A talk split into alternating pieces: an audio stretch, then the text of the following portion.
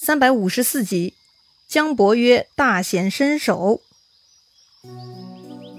上回咱们说到，诸葛亮搞定了南安郡和安定郡，魏军主帅夏侯茂也被捉住，放入囚车了。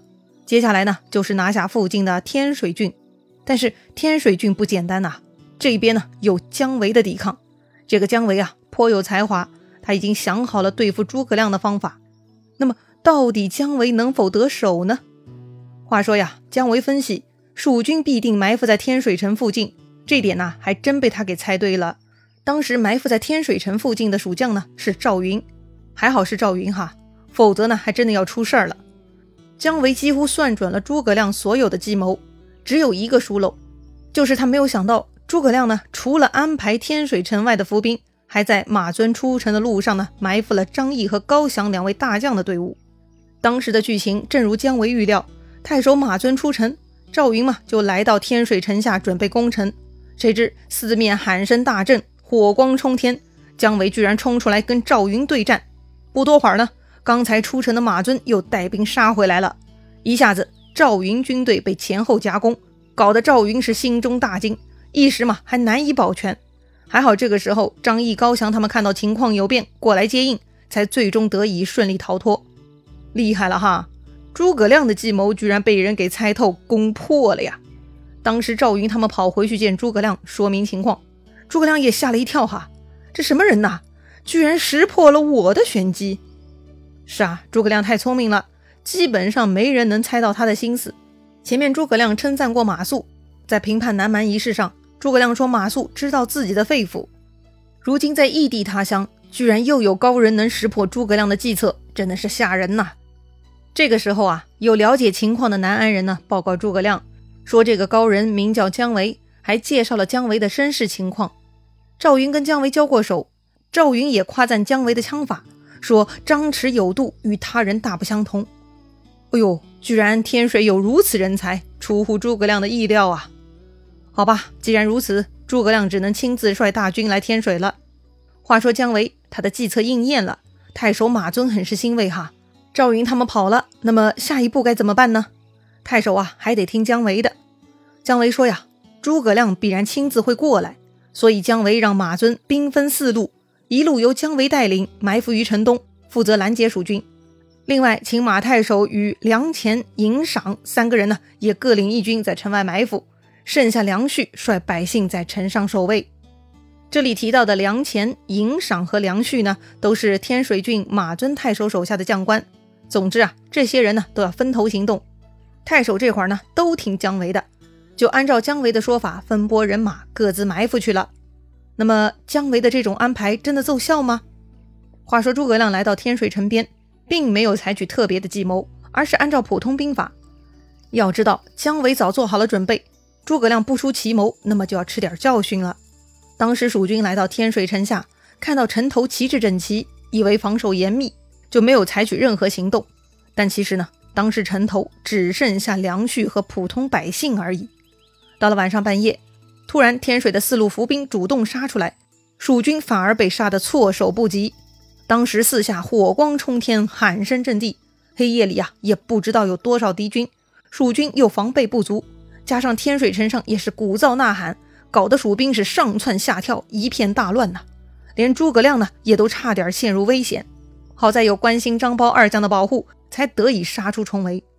诸葛亮冲出重围，回头再看，发现正东方一带火光，势若长蛇，显然军马在那里呀。诸葛亮赶紧派关兴去探查。很快，关兴回报说那是姜维所率军马呀。哎呀，又是姜维！诸葛亮十分感慨：兵不在多，在人之调遣呐。此人乃真将才也，可不是吗？当年刘备弱小，兵力不足，诸葛亮是天天谋划巧计，以少胜多。如今啊，蜀国强大了，诸葛亮也从弱小变成壮大，大了嘛，反而不灵活了。如今呢，被姜维以小博大，是不是姜维就像年轻时候的诸葛亮呢？所以啊，诸葛亮啊，真的有三十年河东，三十年河西之感呐。要说武将老了，越来越骄傲，容易掉以轻心。诸葛亮年纪上去了，也难免因为胜利太多而放松警惕。既然姜维出现了，那么诸葛亮呢，立刻收敛精神，认真研究去了。诸葛亮毕竟智谋高深，可不是两个小失败能够击垮的。他叫来了熟悉本地地形的安定城投降之人，了解情况，问到了两条重要信息哈。第一，姜维孝顺母亲，那么他的母亲在哪儿呢？说是在蓟县，也就是当年马超全家被杀的那个县城哈。第二，天水郡的钱粮来源何处呢？哎，说是在上邽，离天水城很近。好。了解到了这两条信息呢，诸葛亮就开始布局了。他派出魏延虚张声势，假装攻打蓟县。姜维听说此事呢，必然会赶来救母，到时候呢，就把姜维放入城内。而上邽嘛，就派赵云去攻打。诸葛亮大军呢，就在天水城外三十里处下寨。这么一来啊，看上去蜀军呢，就是兵分三路：一路攻蓟县，一路攻上邽，还有一路进攻天水。消息嘛，很快被天水的哨马探知。报告给了太守马尊他们。一听说有蜀军攻打蓟县，姜维急了，万一城破，老母亲就危险了。所以姜维立刻求告马尊，要亲自带兵去救援蓟县。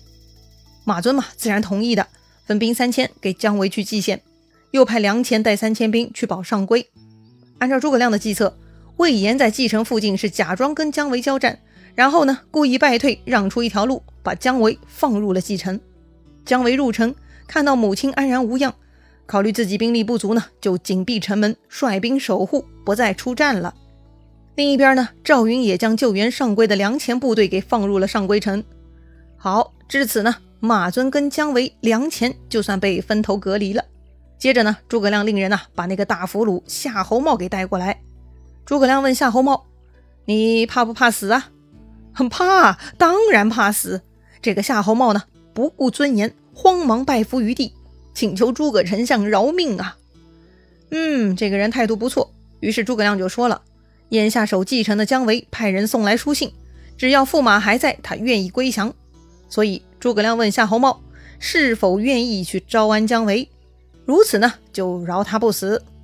哎，听说这样可以不死，夏侯茂是求之不得呀，那是满口答应。于是呢，诸葛亮吩咐下面给夏侯茂换上干净衣服，给他一匹马。让他去继承。更令夏侯茂高兴的是啊，这个诸葛亮居然没有派任何人跟随，让他自由行动。夏侯茂啊，不禁偷着乐呀，哼，这个诸葛亮费了老大劲儿抓住自己，这会儿三言两语就骗住他了，还早知道早投降了。好了，既然出来了，夏侯茂自然不会替诸葛亮做事了。夏侯茂打定主意要开溜，可是。身边没人，夏侯茂呢迷路了。正好路上碰到几个百姓，夏侯茂问他们从哪里来，往哪里去。这群人说呀，他们是从蓟县过来的。姜维已经献出城池投降诸葛亮了，蜀将魏延他们不是东西，烧杀抢掠，这个日子没法过了。所以呢，我们只能逃出来，准备投奔上邽去了。反正夏侯茂也没打算去蓟城找姜维，既然蓟城已经沦陷，那还说啥？可是去哪里呢？夏侯茂问百姓：“天水城谁在守？”百姓说：“呀，天水是马太守坐镇呐。”啊，既然如此，夏侯茂觉得呀，自己去天水是最合适的。于是呢，按照百姓指路的方向，夏侯茂就奔着天水方向去了。一路上呢，他又遇到了好几波的百姓，大家的说法都一样，说呀，姜维已经投降诸葛亮，蓟城已经被蜀军占领了。于是呢，夏侯茂冲到天水城，立刻告诉马尊这个消息。马尊不敢相信啊，姜维怎么会投降诸葛亮呢？旁边的梁旭也一样哈，他跟姜维关系很好，他觉得姜维不是这种人。如果真的是姜维投降，唯一的可能就是姜维假投降，目的只是为了救出夏侯都督呀。什么假投降？他都已经投降了呀！夏侯茂看这俩人居然胆敢不相信自己带来的消息。他着急的都要双脚跳了。说这话呢，已经到了初更时分，下面的蜀兵又来攻城。火光中啊，居然看到了姜维，他呢在城下挺枪勒马，大喊着让夏侯都督答话。既然被点名了，夏侯茂在马尊的陪同下走上城头。只见城下的姜维是一副气势汹汹、耀武扬威的模样。姜维大喊：“我为都督而降，都督为何背弃前言？”说什么话？夏侯茂火了哈！你受魏国之恩，何故降蜀？我与你有何前言？对呀，夏侯茂跟姜维根本不认识，莫名其妙嘛。姜维见夏侯茂敢做不敢当，他十分不屑。姜维说：“你写信给我，让我投降，你自己骗得脱身，却把我给沦陷了，你太过分了。如今我已经降蜀，加封上将，怎么可能还会回到魏国？”哼！说完呢，这个姜维就指挥大军攻城。他们打了足足一个晚上，搞得双方是精疲力竭呀，直到第二天天亮才退走。要说这个姜维居然这么快就投降蜀国了吗？哼，事情哪有那么简单呢？其实呢，火光中那个耀武扬威的姜维是蜀兵假扮的，是诸葛亮在蜀军中找到的跟姜维长相很接近的一位，趁着夜色，火光若隐若现，所以呢蒙混过关的，让马尊、夏侯茂他们认定姜维已经投降蜀国，而且还带着蜀军来打自己人，姜维啊就是个叛徒。这边姜维的名声已经被破坏了哈，姜维本尊还不知情呢。当时姜维还在继承防守，虽然防守很成功，但是呢粮草问题日益显现，城中军粮啊渐渐不足了。这该怎么办呢？姜维天天在城头上来回转悠，寻找方法呢。这天呢，姜维突然发现附近的蜀军呢倒是推着大车小车搬运粮草送往魏延营寨呢。哎，这不是到嘴的肥肉吗？诱惑太大了呀！姜维心下一阵高兴啊，他终于再也忍不住了。这一天，姜维带上三千兵呢，就杀出城去劫粮了。要知道啊，这里的城防都很牢固，只要不出门呢，基本上都能顶得住进攻。但这回姜维因为肚子问题，不得不冒险出门去劫蜀军粮草。那么他是否能成功呢？诸葛亮到底布下的是怎样的计策呢？精彩故事啊！下一回咱们接着聊。